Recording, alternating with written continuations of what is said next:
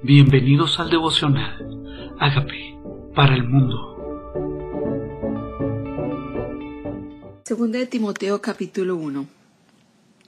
Pablo, apóstol de Jesucristo por la voluntad de Dios, según la promesa de la vida que es en Cristo Jesús a Timoteo, amado Hijo, gracia, misericordia y paz de Dios Padre y de Jesucristo nuestro Señor.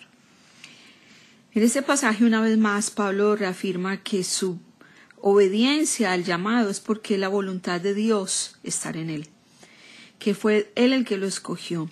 Y hace referencia a Timoteo como su amado hijo, amado hijo en la gracia. Sabemos que físicamente no era su hijo. Pablo era hijo de una mamá, de un padre griego y una mamá judía. Y aquí está Timoteo, siendo apadrinado o prohijado por Pablo y siendo dirigido para el ministerio que el Señor le había entregado. Dice, doy gracias a Dios, al cual sirvo desde mis mayores con limpia conciencia, de que sin cesar me acuerdo de ti en mis oraciones noche y día, deseando verte al acordarme de tus lágrimas, para llenarme de gozo, trayendo a la memoria la fe no fingida que hay en ti, la cual habitó primero en tu abuela Loida y en tu madre Eunice, y estoy segura que en ti también.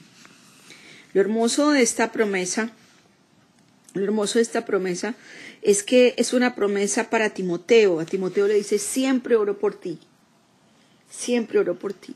O sea, tienes en mí una persona que va a estar intercediendo constantemente por esa fe no fingida, que te mantengas ahí. Hago oración porque me acuerdo de tus lágrimas.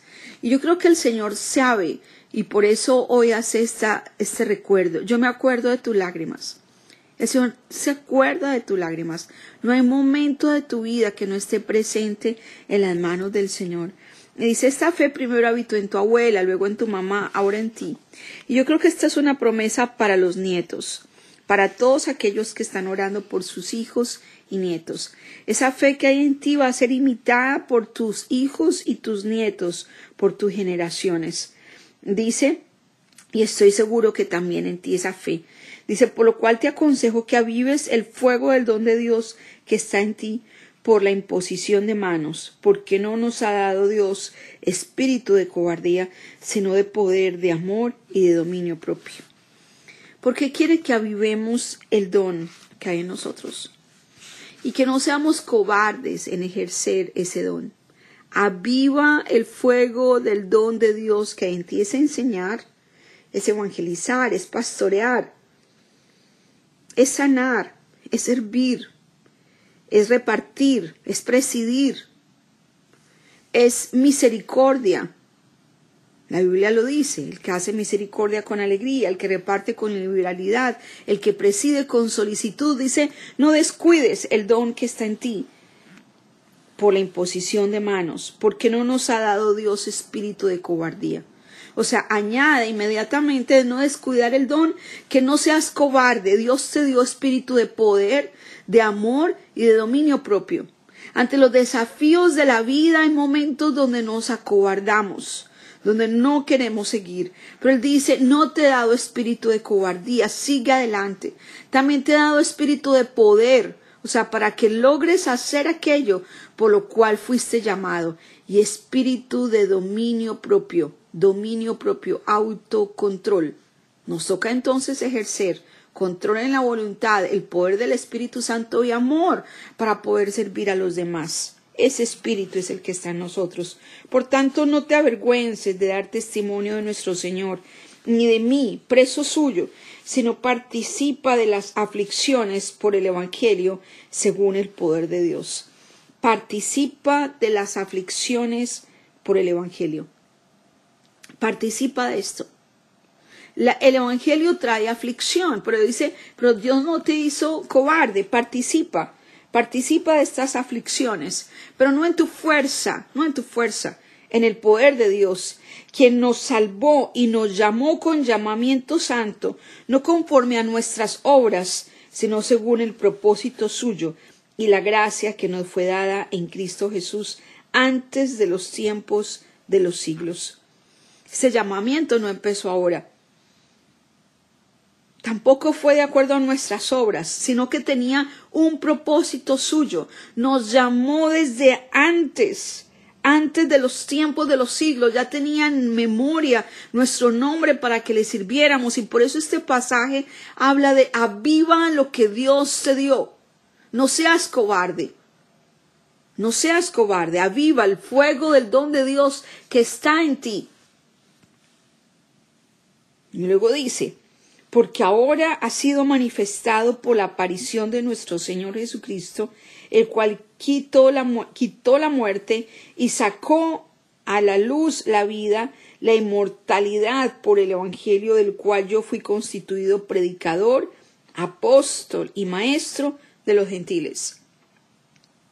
¿Qué hizo Jesús? ¿Qué hizo nuestro Salvador Jesucristo? Quitó la muerte cuando la gente muere, no muere para siempre porque creemos en la vida eterna. Dice, quitó la muerte y sacó a la luz la vida y la inmortalidad. Por eso cuando alguien muere lo veremos en la eternidad, si esta persona aceptó a Jesús. Por eso predicamos. Por eso somos apóstoles sembrando su obra y por eso enseñamos a los gentiles, al mundo no judío, por eso nos llamó Dios, a que les contemos que hay vida eterna, que hay esperanza en Él, por, lo cual asimismo padezco esto, pero no me avergüenzo, porque yo sé a quién, sé a quién he creído, y estoy seguro que es poderoso para guardar mi depósito para aquel día. ¿Sabes tú en quién has creído? Estás convencido de quién te llamó, que el que te llamó fue Él, que el que entregó los dones fue Él y que te constituyó como apóstol, como siervo, como maestro. Porque cuando estás convencido de quién fue el que te escogió, para qué te escogió, Dice, para eso he puesto, para eso vivo. Él está guardando mi depósito. Estoy haciendo tesoros en el cielo.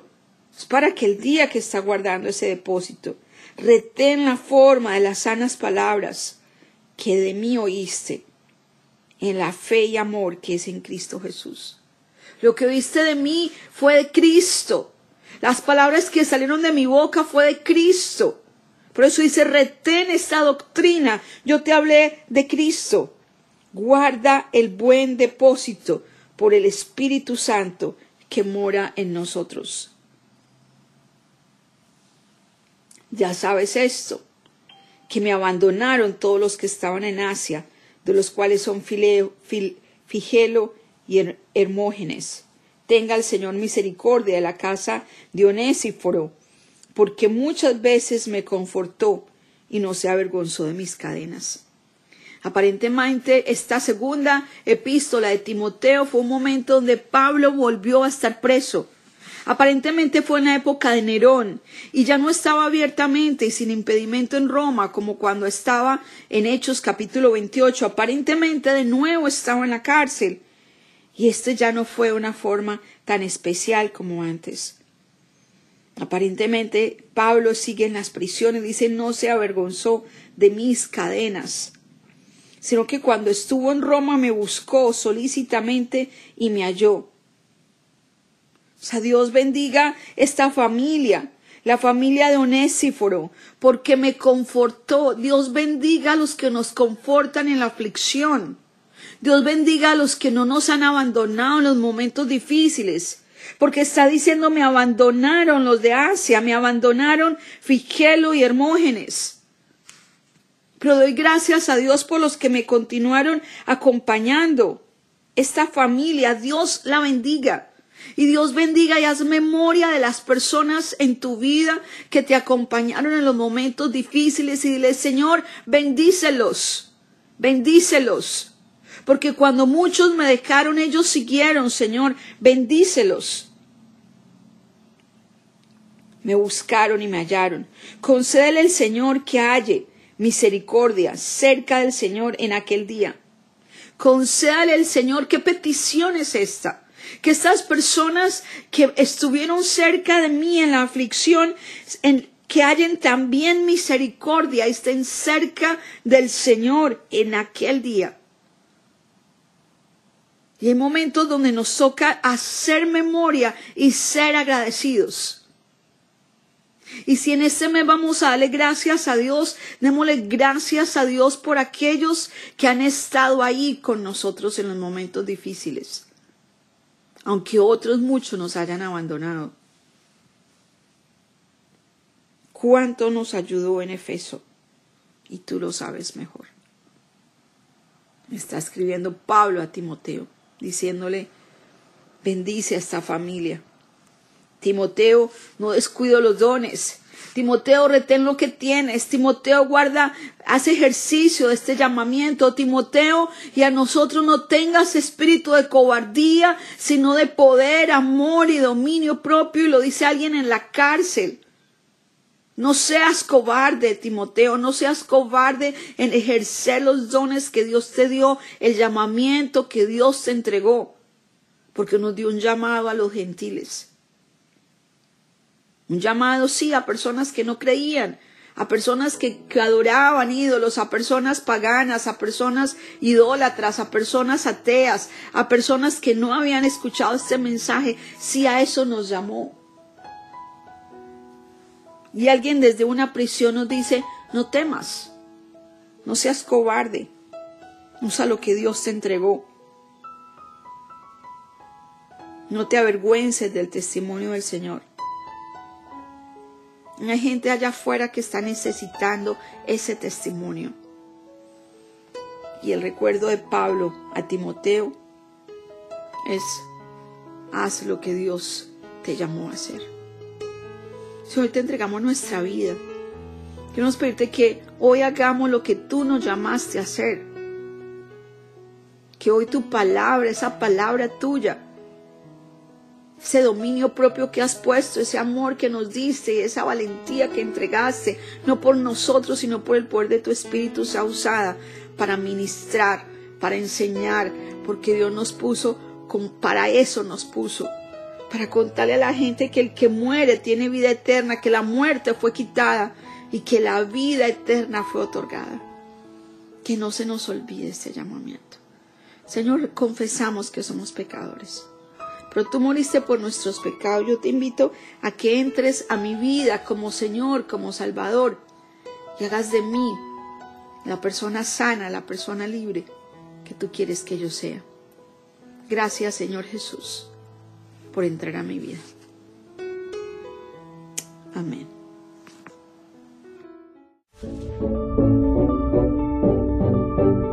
Amigos, queremos que usted sea parte de esta obra que estamos haciendo a través de Agape para el mundo y que este mensaje de Jesús llegue hasta la última de la tierra. Si quieres donar en nuestra página web puedes hacerlo en agapeparalmundo.org o también a través de Cele en agapeoficial.gmail.com. Dios bendiga tu generosidad.